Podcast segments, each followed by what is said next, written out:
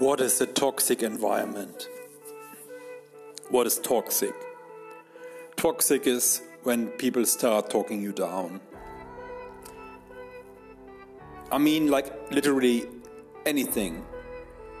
For example, you you you're sitting in the in the room, your colleagues come in, and um, you say you you eat a pizza. For example, you eat a pizza, and they will say like ah you know pizza is not healthy. You should not eat pizza. Uh, uh, you should better eat a burger. Uh, burger is better yeah so and so on. So what it's actually not really not about the opinion it's it's it, it, it, this kind of discussions, this kind of talking, like what do you like to eat, yeah, and then, then people start talking you down with like um, pizza is not healthy. If you would have said I eat burger, then would they would say like burger is not healthy, you should eat pizza. Yeah, it, it's totally nonsense. It's just. Um, it doesn't make any sense. Like it's not. We are not talking about the sense of the of the talking it's just uh, to to um, push you down. Push you down. Yeah, this is just the point. Push you down.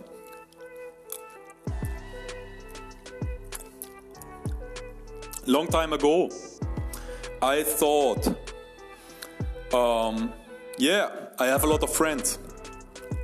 I thought, like, okay, I don't have any enemy. I have a lot of friends. But then I realized like all the people who are really successful and who like running podcasts, who run a business, who be a rapper on stage, they're constantly talking about the enemy. They're constantly talking about the enemy. Say like, ah, you know, I lost so many friends. The friends turned their back on me. They backstabbed me with they um, want to take advantage of me, want to take my money away. They they're talking bullshit behind my back, and so on and so forth. And I was thinking, hey, that's not my life. I just have friends. I have a lot of friends. I don't have any enemy.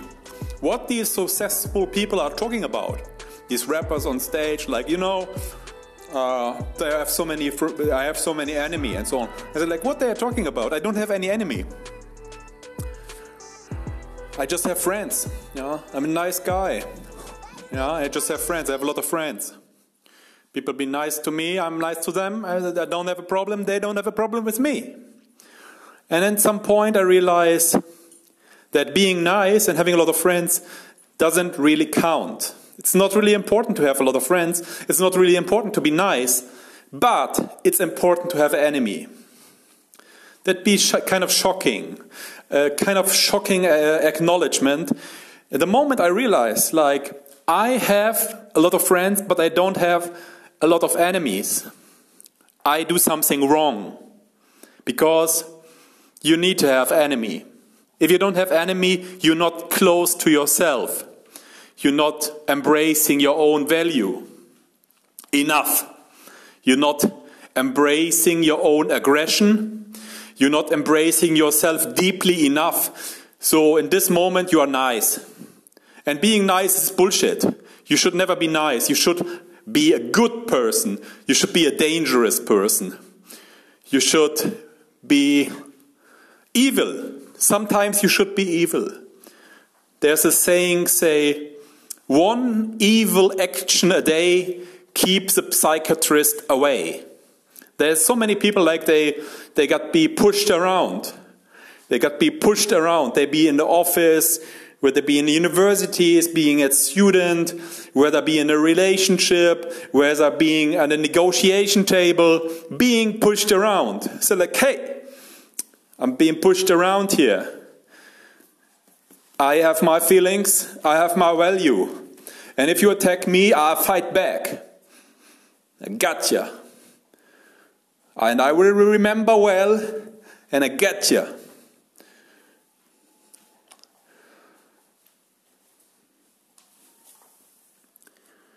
But long ago, really long ago, I thought like, ah, you know, what are they talking about? What are they talking about when saying like, oh, you know, these like kind of friends, they turn the back on me, they start, they start uh, fighting me and so on. And I say like, hey, it's bullshit. I have a lot of friends. I'm nice. And then this kind of realization, the moment you realize, I'm not true to myself, that's why the others like me. I'm not true to myself, that's the reason the others like me. Because the others, they want a weak person. They want to push you around. That's the reason they like you. They like you because they can push you. They can pull you, they can push you. They can pull you, they can push you. You are nice. You cannot defend yourself. You cannot attack. You cannot even attack. And you cannot even defend yourself. So you are nice. And you are liked. People like you. People like you. They like you. They think, hey, this is a nice guy. He can work for me. He can clean my shoes. Motherfucker. That's what they're thinking but they're telling to you like, ah, you know, I'm a bad, good friend. You can help me out. I, I have many things to do. You know, I have so much problems. Please listen to me. I have so many bullshit stories to tell you. And then I'm gonna take advantage of you. And you even don't realize it. You even not dare. You even not dare to realize it. The others taking advantage of you. You even not dare to realize it. Because all these kind of bullshit stories have been put in our heads. All these kind of bullshit stories. No matter from our family, from our church, from our religious group, from university, from our student groups, wherever groups, from the media. They all telling you the same story. It's a fair game. Everybody can make it. It's American dream. Like you need to work hard and you make it to the top. Yeah, but bullshit. It's total bullshit. It's brainwashing you. You're brainwashing you. And you keep brainwashing yourself with all the stupid behavior you keep doing. All the stupid behavior you keep doing. You keep doing it because you want the smile of the others. I'm not paid for smiling. And if you want me to smile, you should pay me better.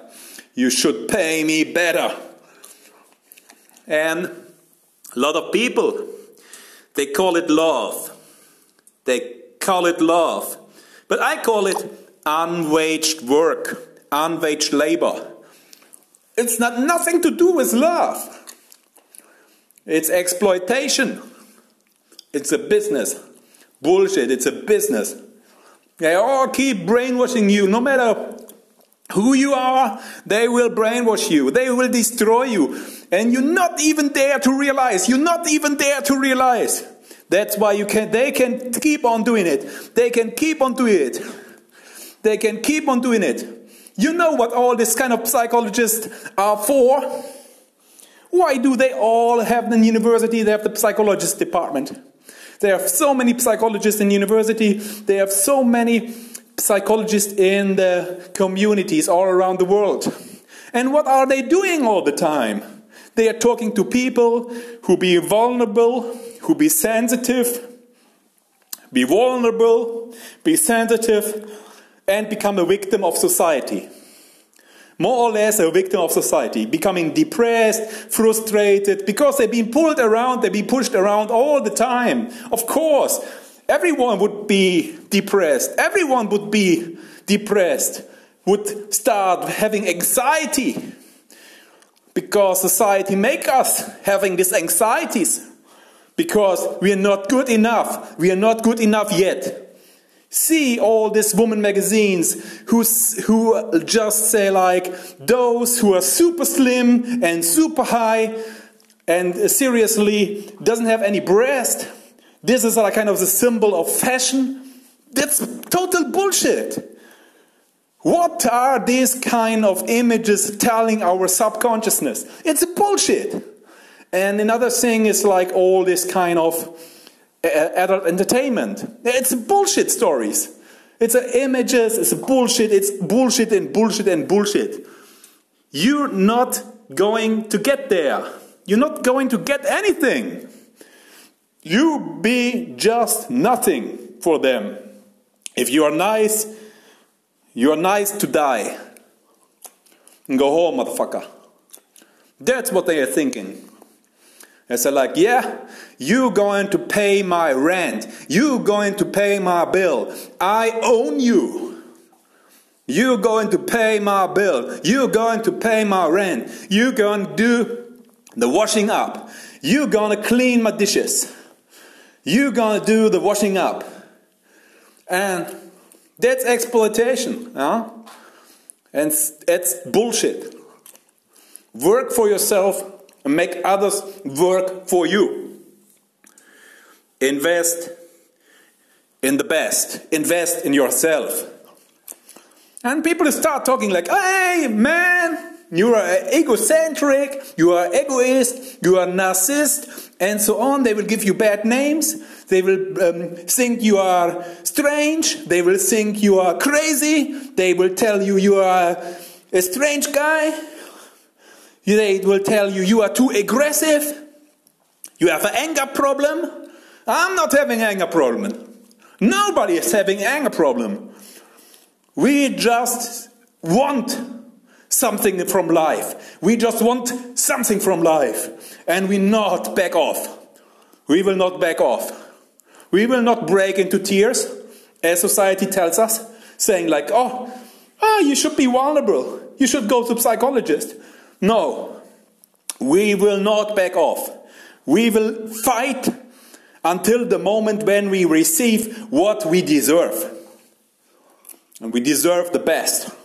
And the moment the moment where people start to be toxic, and that's the reason why they start to be toxic, is the moment you stand out. You stand out of the crowd. Because you're somehow different. Maybe you're better in university, you have a better grades, maybe you earn a little bit more than the others, maybe you're a little bit more pretty, more handsome, maybe you are a bit more sporty, maybe you are a vegan, vegetarian, you eat healthy food, Maybe you believe in God. Maybe you actually be a true believer. But they don't want that. They want you to be like everyone else within your group. No matter what kind of group you are in at the moment, but they want you to stay the same. They want you to stay the same. And even your family, your partner, your brother, your sister, everyone wants you to stay the same. They don't want you to change. They don't want you to change. And even you go to psychologists, psychologists not really want you to change, they want to change you. They want you to adapt to society, to become better adapted to society. But if the society is just a, a bullshit, if the society is just full of shit, and you should adapt to the shit, that, that's shit. That's not good. Choose the society you want to live in. Travel around the world. And now with COVID, with Corona, with the virus, nobody can travel, nobody can choose where to live, where to stay, what to do. And they cannot vote with their feet. That's the only way to vote. To vote with your feet. And the other way to vote is to vote with your heart. To feel what's within, to feel what's in your heart to feel what's in your heart and take action. Take immediate action. That's really the power. That's the power of love. The power of love. The power of love. Yeah. The power of love. The power of love power of love. The power of love. Start to calculate. There are so many numbers, so many digits. Calculate it. Calculate it. There's a secret code in society, and it lies down the mathematics, in the statistics, in the economists, in the marketing world. There is a deep world. There is something hidden, something hidden. But just in front of our eyes, it's ourself.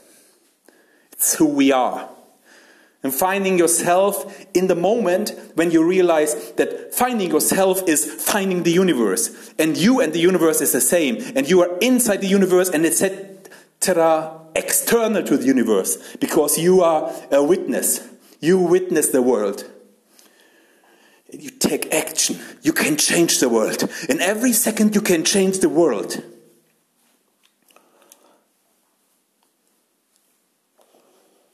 In this moment, then you realize that a toxic environment is a natural environment.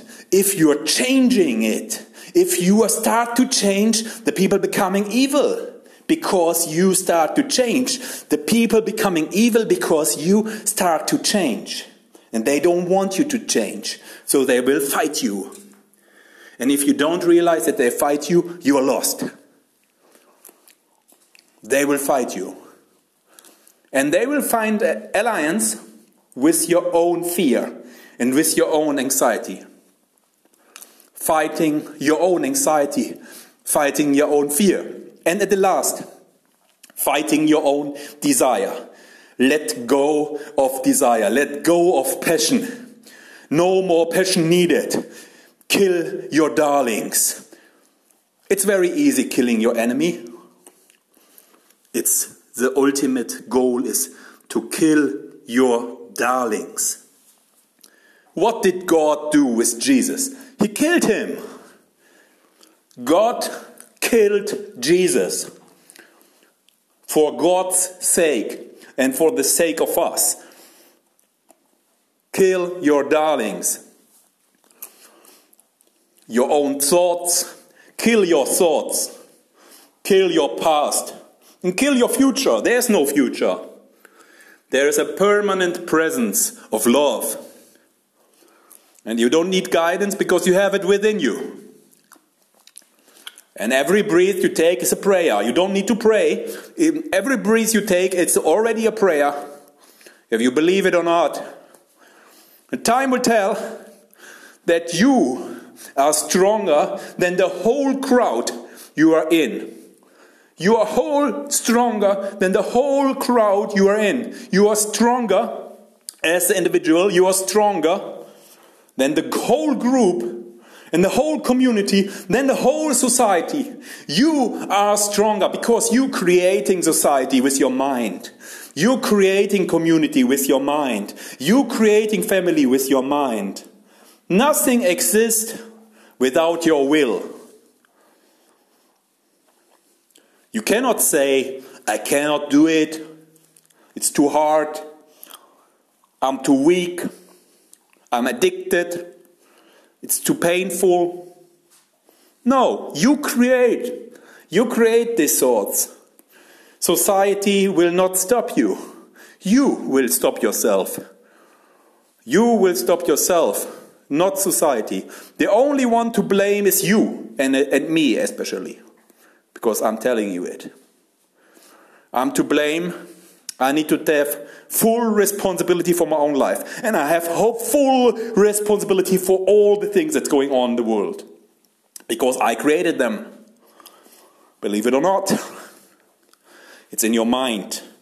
So put your attention where to be. And when you realize the world becoming toxic, it's because you are changing at the moment. You are changing in the moment and you are embracing the change while others doesn't. You are embracing the change while others doesn't. They don't deserve to change because you deserve to change. You will change. And the change you only believe, the change that you believe in only. Only this own belief can be brought into reality. And facing reality, facing the prison of society, facing the reality beyond the horizon and realizing you are on top of the mountain and living in paradise with your mind, with your soul, with your body, and you keep on moving and dancing, and it's a lot, a lot, a lot, a lot to celebrate. Celebrate life, care for others, and celebrate life. Stay tuned, Spring Tribe.